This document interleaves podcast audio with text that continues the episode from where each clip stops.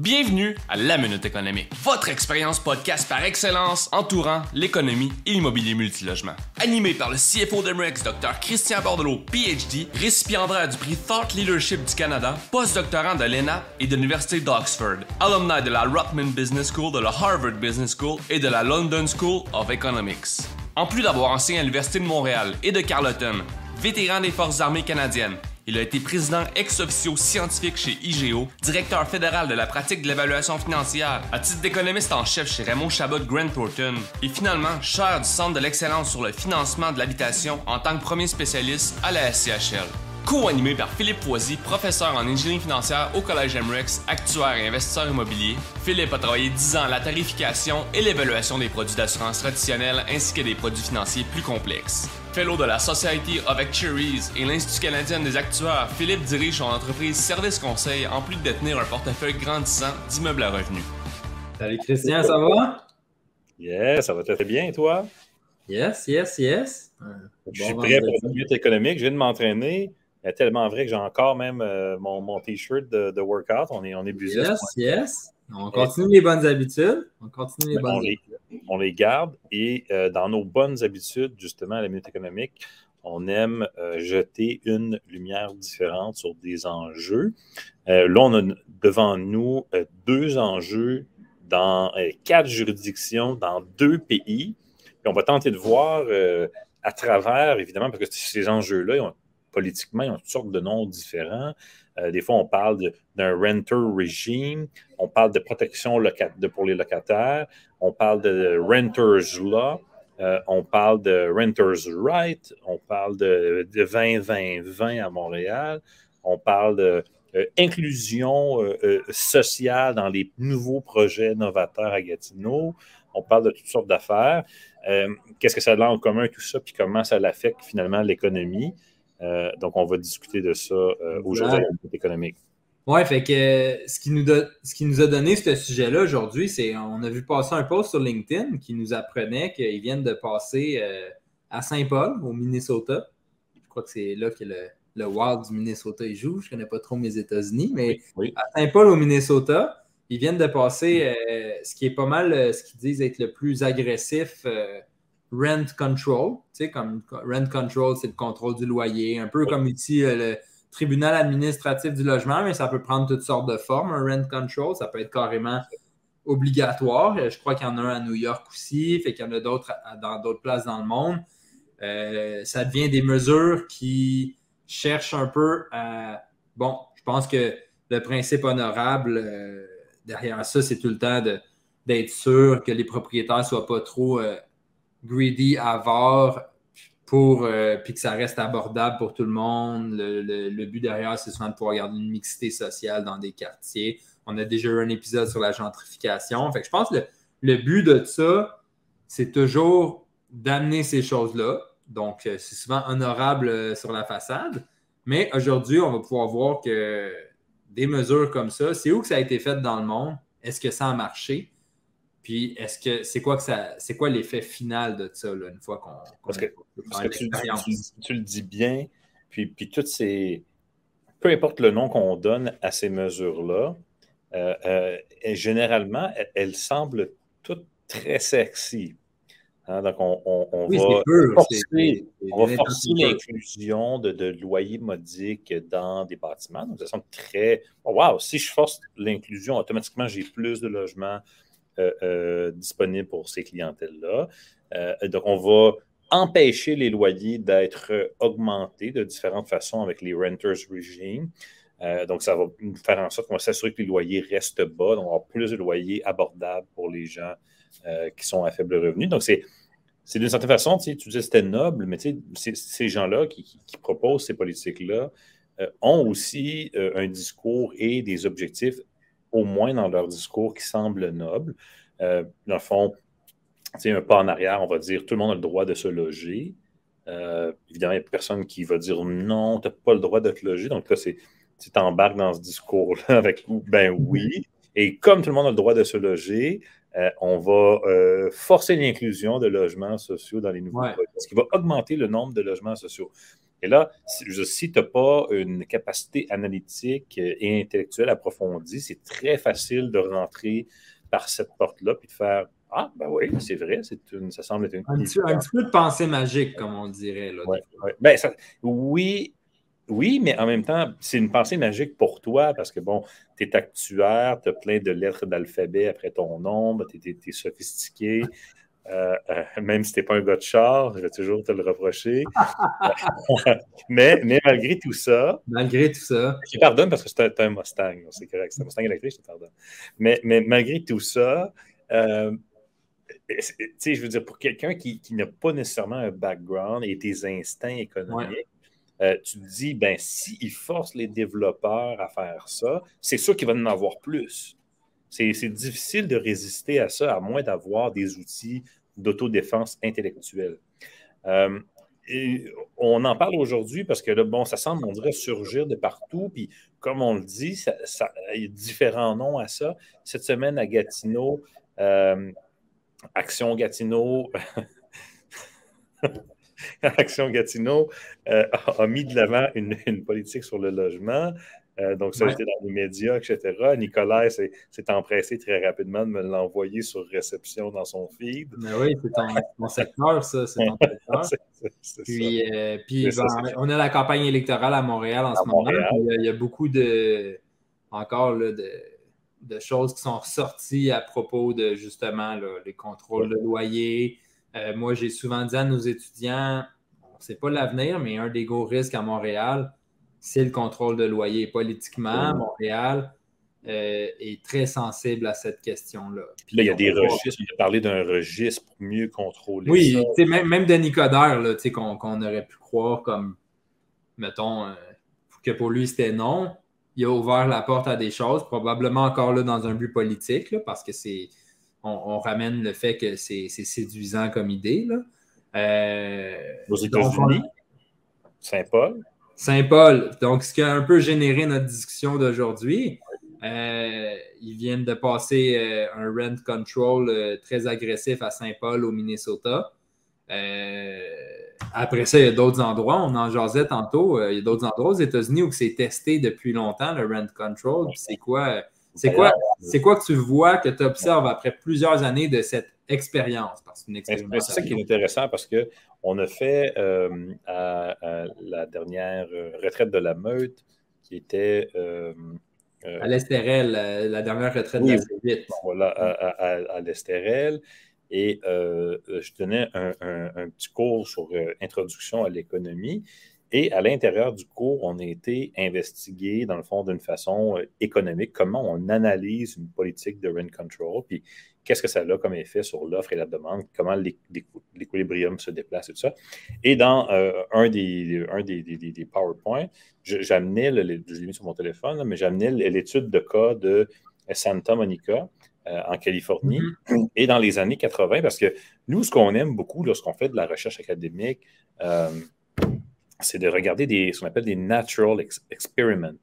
Et euh, dans la discipline aussi de l'évaluation euh, des politiques publiques financières, on aime beaucoup regarder des natural experiments aussi.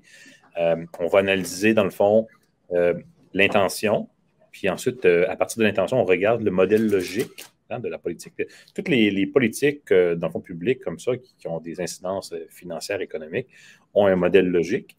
et c'est facile pour nous de, souvent de ridiculiser des, politiques, mais il y a beaucoup de mm-hmm. politiques euh, fédérales, provinciales, qui, des, des armées d'économistes qui ont travaillé sur ces politiques-là pendant très longtemps. Ils sont très confiants souvent et ils réussissent même. On a l'impression que c'est les politiciens qui les poussent. Souvent, moi, pour avoir été euh, au plus haut niveau, euh, c'est souvent c'est des, des, des deputy ministers puis des, des, sous-ministres associés qui poussent des fois, parce que leur staff leur pose des politiques, eux poussent ça en haut aussi. Et c'est souvent, il y a un modèle logique, on, va regarder le modèle logique, puis là, on se dit, mais si le résultat escompté 20 ans plus tard n'est pas celui euh, euh, auquel on s'attendait, mais à quel mm. endroit dans le modèle logique que c'est brisé? c'est quelle hypothèse, quelle variable qui n'a pas fonctionné? Oui, c'est un peu comme un, ADN, finalement, de, la politique. Et ensuite, tu peux prendre ça, lorsque tu identifies le gène hein, ou le chaînon, finalement, qui est brisé dans le modèle logique. faible. Et voilà, et là, tu l'amènes euh, sur euh, la même politique qu'ils veulent mettre en place, disons, à Gatineau aujourd'hui. Là, tu dis, est-ce que ça va fonctionner? Ben là, s'ils reprennent exactement le, même ADN que l'autre, il y a de fortes chances que ça ne fonctionne pas. Donc, ça, c'est toute une discipline. Et euh, Santa Monica, dans les années 80, euh, il y avait un mouvement, euh, Californie très avant-gardiste, hein, on le sait sur États. État spécial. ben voilà. Et dix autres municipalités, villes, county, ont, embarqué dans l'espèce de bandwagon de Santa Monica de mettre en place des, ce qu'ils appellent là-bas des renters regime. Vraiment des canvas et des frameworks très, très robustes pour maintenir là, des prix, euh, bloquer les augmentations, gérer tout ça, comment ça fonctionne, euh, pour s'assurer qu'à ce moment-là, les, prix restent bas. Euh, dans le cas de Santa Monica et puis de plusieurs autres villes en Californie, dans ces années-là, c'était c'était ce qu'on appelle des initiatives populaires euh, et beaucoup de populisme. Euh, en Californie, c'est possible pour des groupes de gens de amener ce qu'on appelle des, des ballot initiatives qui sont votés en référendum lors des élections. Et je veux dire, si euh, tu as un mouvement populiste très puissant, tu peux faire passer n'importe quoi. c'est vraiment le, le, le, le ballot initiative, c'est suprême parce que c'est un référendum complet qui en décide de l'initiative. Donc, c'est suprême. Donc, ils ont passé des régimes comme ça. Et ce qui est intéressant, c'est que ce que tu parles aujourd'hui de Saint-Paul qui vient d'annoncer ça, aujourd'hui, tu dis, ben, OK, parfait. Dans les années 80, donc là, ça fait quoi? Ça fait 40 ans maintenant? Ça fait pas juste 20 ans, ça fait 40 ans. Euh, allons voir. Vrai, hein? le temps passe vite. Et voilà. Parce que j'étais entraîné aujourd'hui, je me sentais jeune. J'étais comme dans les années 2000. Je revivais ah des, moments gym à Québec. Là, je me sentais jeune et dynamique. Euh, mais bon, on sort du gym, on est raqué, on se dit, finalement, j'ai 40 ans. Ça fait 40 ans à Santa Monica, finalement. ça fait 40 ans à Santa Monica. Et lorsqu'on regarde les résultats à Santa Monica, c'est un désastre. Mm-hmm. C'est tellement un désastre que dans. Euh, parce que, bon, j'avais déterré, euh, disons, mon plan de cours euh, de, quand j'enseignais à l'université pour me préparer pour donner la petite introduction. Puis, il me semble qu'il y avait un, il y avait un bouquin dans ce plan de cours-là qui serait bon pour la petite introduction à la mode. J'ai déterré ça et j'ai retrouvé mon bouquin à la maison. Et là, j'avais pris une photo de la page, je vais m'enligner, de la page du livre, justement, qui fait l'étude de cas euh, du désastre de Santa Monica. C'est un bouquin qui est euh, édition 2010, donc il est très. Quand même assez récent. Hein? Oui, c'est quand même un, livre assez récent, édition 2010. Puis, euh, donc, dans le temps, il, il analysait le 30 ans de, ces politiques-là, des discounties. C'est quoi la, variable, c'est quoi le maillon faible qui s'est passé? Mais, mais, là, tu me voles ma question que je vais te poser à toi, Philippe. Ah, ah c'est eu, hein, essayé de me pointer, mais là, aujourd'hui, c'est moi qui. Mais je, vais, je, vais, je, vais, je vais parler encore un petit peu, je, vais la reformer pour pouvoir te la poser quand même. Parfait. Parce qu'il faut que, je, me préparer. je le fasse à chaque épisode, c'est devenu une routine. Euh, donc là, ils ont, ils ont, regardé ça et ils ont vu qu'il y avait dans les 10 hautes euh, euh, localités. Mais ce mm-hmm. sont dit, non seulement on, on, peut regarder ça, mais on peut le comparer avec euh, même les autres counties qui sont juste à côté, mais qui n'ont pas mis en place des renters regime. Et là, on se dit, bon, on plus tard. Oui, mais voilà. Donc là, on a. On a... tes autres facteurs sociodémographiques ou toutes sortes d'autres facteurs, c'est assez homogène. C'est vraiment deux villes côte à côte. L'un qui l'a, l'autre qui ne l'a pas. C'est ça. Je veux dire, si tu choses, mais. Parce que si tu allais, par exemple, à Utah ou tu allais à Arizona, là, tu oui, peux c'est des Mormons, c'est pas pareil. Oui, il y a toutes sortes de variables socioculturelles qui peuvent affecter. C'est l'autre côté de, des chaînes de montagne. Là-bas, il pleut plus. Écoute, là, ça finit plus. Là, tu es, vraiment là, tu es, dans le même, euh, même état. Là, hein. Très proche l'un de l'autre. Et finalement, euh, qu'est-ce qui s'est produit? C'est que ces, euh, ces municipalités-là, particulièrement Santa Monica, qui avaient le régime en place le plus fort, le, le, le, le carré de sable le plus, le, plus petit pour, pour permettre finalement aux Pour nos auditeurs, as-tu un peu un résumé? C'était quoi les mesures concrètes? C'était-tu vraiment un. C'est-tu un peu comme Otal aujourd'hui avec un truc fortement recommandé mais qui laisse la latitude ou c'était vraiment carrément obligatoire? C'est mais là, dans, l'étude de cas, il ne parle pas de la mesure exacte parce que dans la période de 30 ans, ces mesures-là. Oui, ils ont évolué dans le temps, c'est ça. Donc, on parle vraiment d'un régime de rent control. Puis en fait, c'est ce qui fait la force de la comparaison parce qu'on euh, n'a pas besoin de, euh, de s'enfarger dans. Ouais, mais eux, ils permettaient 2% versus l'autre, c'était 8% puis tu es comme pris dans ça. Tu n'avais pas besoin de penser à ça. Tu as 10 cas qui a un renter control versus 10 cas qui n'en a pas. Il n'y en a juste pas. Oui, oui, oui. Aucun d'eux. Toi, comme locataire, Philippe Foisy, dans les autres counties, euh, tu peux augmenter comme tu veux. Et là, évidemment, euh, toute personne qui fait l'apologie des rent control euh, law va te dire ben, c'est sûr que dans les autres counties où aucune mesure, c'est un désastre qui va survenir. Les prix vont tellement augmenter sans contrôle que les, les plus démunis ne pourront jamais se loger. Et évidemment, à contrario, à Santa Monica, aux autres endroits, c'est un endroit fantastique où euh, on aura plusieurs arcs-en-ciel simultanés euh, devant de beaux blocs euh, bien entretenus à prix modique. Et donc là, on regarde 30 ans plus tard, évidemment, Santa Monica et ses été un désastre total, justement parce qu'on en parle même dans ce livre-là, tellement que c'est un désastre. on a choisi un endroit dans tous les États-Unis parce qu'il n'y a pas juste des rent control en Californie, il y en a un peu partout. Ouais. On a choisi cet endroit-là parce que c'était le plus grand désastre. Et ça a tellement été un désastre qu'on on était obligé de, demander au gouvernement de venir construire là, des, euh, des, immeubles parce qu'il n'y avait plus assez de, construction. Alors que dans les euh, counties où c'était le libre marché, euh, bien évidemment, puisque c'était plus payant, il y a eu une augmentation importante du supply et l'équilibre s'est trouvé dans le marché qui a fait en sorte que, ultimement, euh, la même situation de, pénurie euh, n'est pas survenue dans ces, euh, dans, ces milieux. Donc, on parle ici souvent au Québec de pénurie de logement. Mais c'est intéressant de, le penser aussi par rapport à ça, de crise du logement, de penser par rapport à, ça.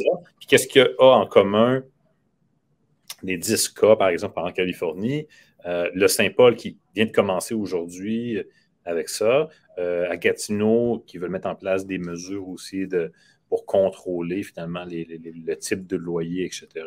À Montréal, les 20, 20, 20, etc. Qu'est-ce que tout ça a euh, en commun, euh, Philippe Foisy, actuaire? Euh, ben, tout ça en commun, là, à la base, on, l'a dit, ce qui arrive, c'est que, bon, les incitatifs, étant donné que justement, les, les propriétaires ne peuvent pas augmenter leur loyer, comme, l'économie naturelle te dirait que tu dois l'augmenter parce que ça te coûte tant, puis n'importe qui veut être minimum profitable, ben, tu réduis la construction de nouveaux logements. Tu viens, ultimement, on revient à la base, puis on, sait que dans nos épisodes, on revient souvent à ça, mais je pense que c'est bon pour nos auditeurs de, de se faire ramener à ça souvent. Tu viens mettre un débalancement dans l'offre et la demande. C'est la demande de logement est là, mais l'offre, elle va diminuer parce que c'est plus payant de faire des logements. C'est plus. Euh, puis n'importe quel entrepreneur qui construit des logements ou qui rénove des logements, propriétaire de bloc, prend des risques, euh, prend un fardeau financier sur lui si les choses vont moins bien. On va être rémunéré pour le risque hein, en finance ou en économie normale. Euh, donc, on vient faire un, débalancement dans l'offre et la demande. C'est surtout sur le long terme. J'imagine dans cette étude-là que ça se produit. C'est peut-être pas le jour 1, mais avec le temps, ça s'accumule, ça s'accumule. On pèse la neige par en avant. Puis là, pendant longtemps, il n'y a pas de logements qui se construisent ou il y en a moins qui devraient. Puis là, après ça, à un moment donné, tu te réveilles un matin au Québec, crise du logement. Parce que, oui, c'est important parce que c'est un peu comme la grenouille dans, l'eau chaude où tu montes tout doucement la température. Là. Euh, donc, elle ne s'en rend pas compte, puis l'eau devient bouillante, puis elle n'a jamais bougé de là. Euh, essayez pas ça à la maison, s'il vous plaît. Mais ça, c'est vrai. Euh, donc, parce que d'un point de vue économique, si je mets ma, casquette, puis je m'en allais au, tableau faire un graphique ou une équation, ça fait longtemps que je n'ai pas écrit au tableau.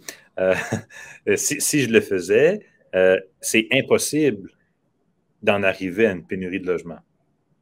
Parce que les gens qui sont sur le marché, qui veulent, euh, justement, qui sont des investisseurs, s'ils voient qu'il y a une pénurie de logements, comment vont-ils réagir, Philippe Foisdy? Ben, ils vont, vu que si c'est payant d'en faire, ils vont en construire plus parce que le besoin est là, la demande est là, fait que l'offre va se rebalancer pour rencontrer la demande de logement. Pourquoi? Parce que lorsque la pénurie, puis ça on le voit dans le graphique, justement dans le cours qu'on donne à l'MREX, lorsqu'il y a une pénurie, donc on descend, euh, là je suis à l'envers parce que je suis dans l'écran, mais on descend, euh, on descend dans le coin, et euh, qu'est-ce qui se produit à ce moment-là, c'est que moins, puis là on le voit aujourd'hui avec l'inflation, le moins qu'il y a de produits, plus le prix peut augmenter, parce que si moi j'ai la dernière canette de Montpellier avec moi, et que tout le monde ici dans la salle a très, très soif, ma canette vaut beaucoup plus cher hein, que, si on va à l'épicerie en acheter en grande quantité. Donc, le fait que j'ai la dernière canette, ça vaut plus cher. Si j'avais 15 à 20 canettes, ce serait différent. Donc, euh, c'est un peu la même chose. Lorsqu'il y a de moins en moins de logements, le logement vaut de plus en plus cher parce que les gens les recherchent. Donc, comme propriétaire, je devrais augmenter le prix pour en profiter, ce qui va me donner le goût de euh, mettre sur le marché d'autres euh, produits locatifs. Donc, je vais prendre des dispositions. Évidemment, ce n'est pas hyper rapide et liquide, ce marché-là. Donc, tu sais, mettre en chantier un immeuble, ça prend un certain temps, etc. Oui, un lag, là, c'est ça, exact. Tout d'un coup, euh, euh, on se dit, ouais, mais là, c'est rendu vraiment payant les logements, je vais en construire d'autres. Là, le problème qu'on a lorsqu'on met en place ces régimes-là, c'est que tu dis, ouais, il manque de logements, mais je ne suis pas capable d'augmenter mon prix assez pour avoir le goût d'en construire d'autres. Je me dis, bof, il y a beaucoup de risques. Ouais. Euh, Dernier projet, la, municipalité ne m'a jamais donné mes permis. J'ai eu plein de problèmes. Euh, là, je vais faire d'autres choses. De toute façon, il y a d'autres choses à faire. C'est pas comme si euh, les gens étaient, les investisseurs étaient condamnés à faire de l'immobilier multilogement. Euh, il y a énormément d'autres choses qui sont possibles de faire. Et plusieurs de ces personnes-là, d'ailleurs, ont même des entreprises. On peut réinvestir dans leur entreprise à la place, avoir une croissance organique de leur entreprise, aller sur les marchés boursiers, faire du Bitcoin. on ne manque pas Lorsqu'on est investisseur, on ne manque pas d'occasion de, faire fructifier les capitaux. Euh, le marché du multilogement, c'est un marché. Et euh, ces mesures-là viennent, dans le fond, réduire euh, le, supply qu'on a sur le marché. Donc, ce qui contribue ultimement, d'une part, à la crise du logement, la crise du logement, qui a un effet finalement pervers parce que cette crise-là, quand même, on voit une certaine augmentation des loyers à certains endroits, quoiqu'elle n'est pas assez suffisante pour permettre de combler la pénurie. De façon passagère, on a, euh, on a un petit peu, on a un petit gap. Et là, hop, les prix montent un petit peu. Bon, et voilà. Donc, ça, ça, on le voit. L'autre problème que ça, que ça, que ça amène, euh, évidemment, c'est qu'il y, a une quantité qui reste très, très basse. Ultimement, il y a des gens qui n'ont juste pas accès à des logements ou qui ont de la difficulté à trouver des logements. Euh, donc, ça, c'est un, problème aussi que ces types de politiques-là vont amener. Là, présentement, on va parler un peu du contrôle du loyer, mais qu'en est-il des, mesures de type euh, inclusion forcée là, à la 20-20-20 ou à la sauce euh, Gatineau? Bien, encore là, c'est que ça vient encore débalancer comme la fameuse offre et demande. 20-20-20, bon, on veut, veut pas, c'est que tu obliges les gens à mettre bon, des, logements pour des familles, donc des grands logements. Après ça, des logements abordables, euh, puis des logements comme euh, sociaux, ben, ces deux aspects-là, c'est de demander, c'est un, genre de rent control, c'est de demander que ces unités-là vont être louées moins cher. Mais après ça, tu as le marché, tu as tes coûts de construction d'un autre côté, tu as le coût de ton terrain. C'est important ça. Puis, euh, puis dans tout ça, eux autres, la CCQ, l'entrepreneur qui fait ça. On pourrait même aller jusqu'au charpentier menuisier qui pose la cuisine à la fin de tout ça. Il ne veut, pas prendre une diminution de salaire, lui, parce que le logement est abordable. Exactement. Il n'y a pas personne qui. C'est tout le propriétaire, là. On demande fais ton effort, mais il n'y a personne d'autre dans l'engrenage à qui on demande de faire un effort. Tu sais, on veut donner du logement abordable comme société, il faut le donner comme société. Pas toi et tu vas le faire. Ça, c'est vraiment un, point extrêmement important. Si on veut donner du logement abordable, on doit le faire comme société.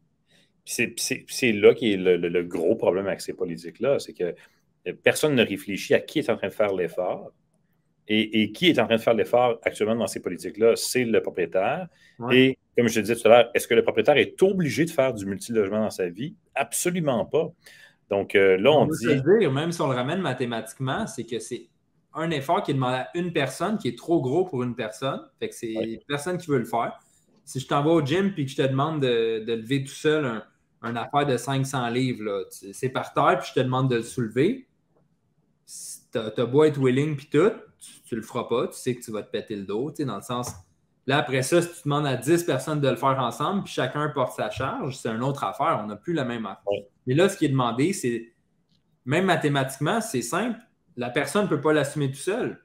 C'est, soit la faillite ou de ne pas faire du profit pour ton rendement. Puis ça, ben, c'est, c'est injuste. On pourrait même dire que c'est injuste de demander ça à juste. Il y a l'idée que les, propriétaires de, blocs appartements font beaucoup d'argent. Donc, on se dit, bof, ils ont juste à en faire un peu moins, puis ça va être correct.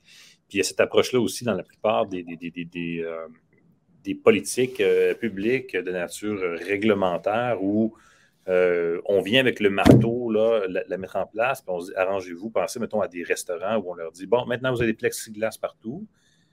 Qui, qui, paye pour ça? C'est vous. Mais je n'ai pas l'argent. Tu n'as pas le choix, sinon tu es fermé. Donc là, c'est OK, marge de crédit, carte de crédit, on achète des plaies. Donc, tu sais, on gouverne beaucoup en. On, envoie là, des règles comme ça, là, puis on dit arrangez-vous avec ça. Là, cette semaine, dans les médias, c'était. on ça dans le cours des gens. Là. On ça dans le cours des gens. Là, cette semaine, c'était les stations de ski. Là, il y avait le porte-parole de l'Association des, montagnes de ski qui disait Ouais, mais nous, c'est parce que nos billets de saison, là, toutes les machines euh, ont été changées. À ce temps, les gens se présentent directement, puis ça passe tout seul. Euh, là, euh, tout est déjà comme vendu pour la saison. Il faut annuler ça. les gens se présentent où, comment, vérifier ça. Qui va, qui paye pour le staff additionnel de, comme, avec les téléphones, regarder les passes sanitaires, etc. Ben là, c'est ben, organisez-vous avec ça. C'est votre problème. oui, c'est ça. Donc, on est dans la même. Besoin, eux autres, on a besoin de quelque chose, mettons, puis on en discutera pas. On a besoin d'un passeport sanitaire. That's it. Arrangez-vous avec tout le reste. Ben, on a besoin de logements sociaux. Nous, comme gouvernement, on ne fait pas notre job parce que vous ne faites pas votre job.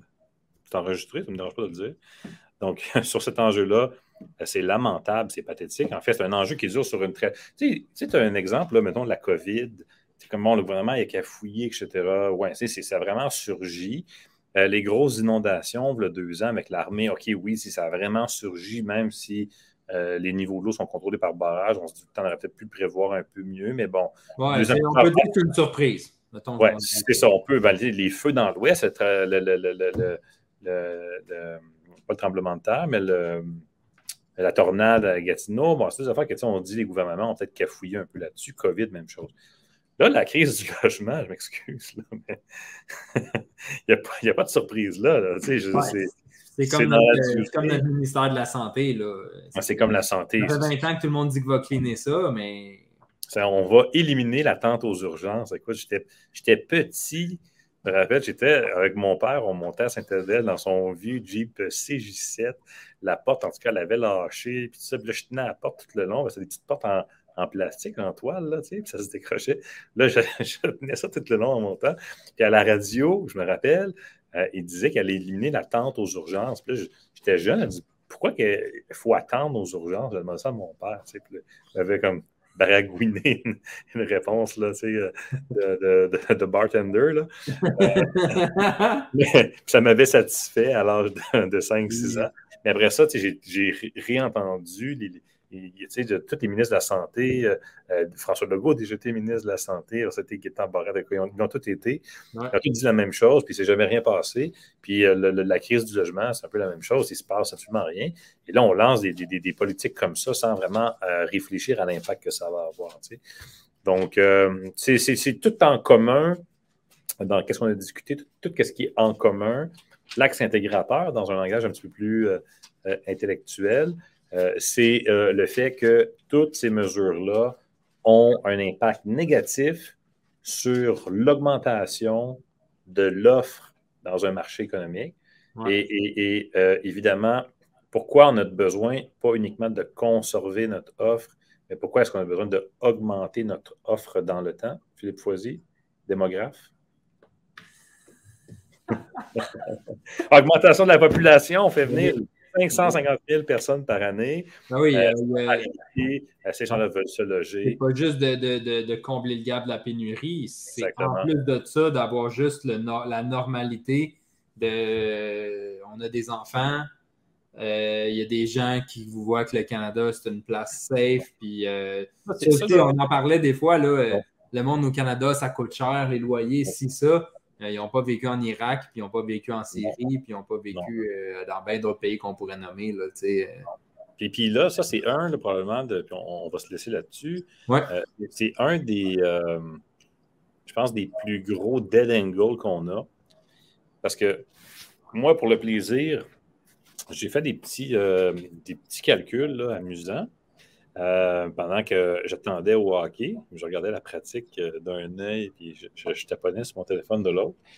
Et on a, évidemment, c'est un peu comme, est-ce qu'on peut calculer ça un peu comme dans le, déficit d'infrastructure? J'ai beaucoup travaillé sur le déficit d'infrastructure au Canada, au Royaume-Uni, puis, aux États-Unis. Puis, tu peux regarder ton, ta crise du logement, c'est comme une espèce de déficit structurel. Là, tu peux le regarder comment ton déficit a grandi à travers le temps, un peu comme le déficit d'infrastructure, un peu comme la, dette du Canada.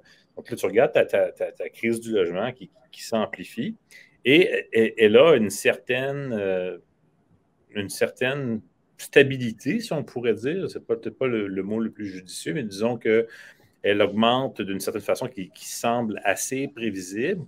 Euh, mais tout ça à un moment où, euh, au Canada, on avait des entrées de nouveaux arrivants de l'ordre de 200 à 225 000 personnes. Et là, soudainement, on s'est mis à monter à 325, 350, puis là, boum, 550.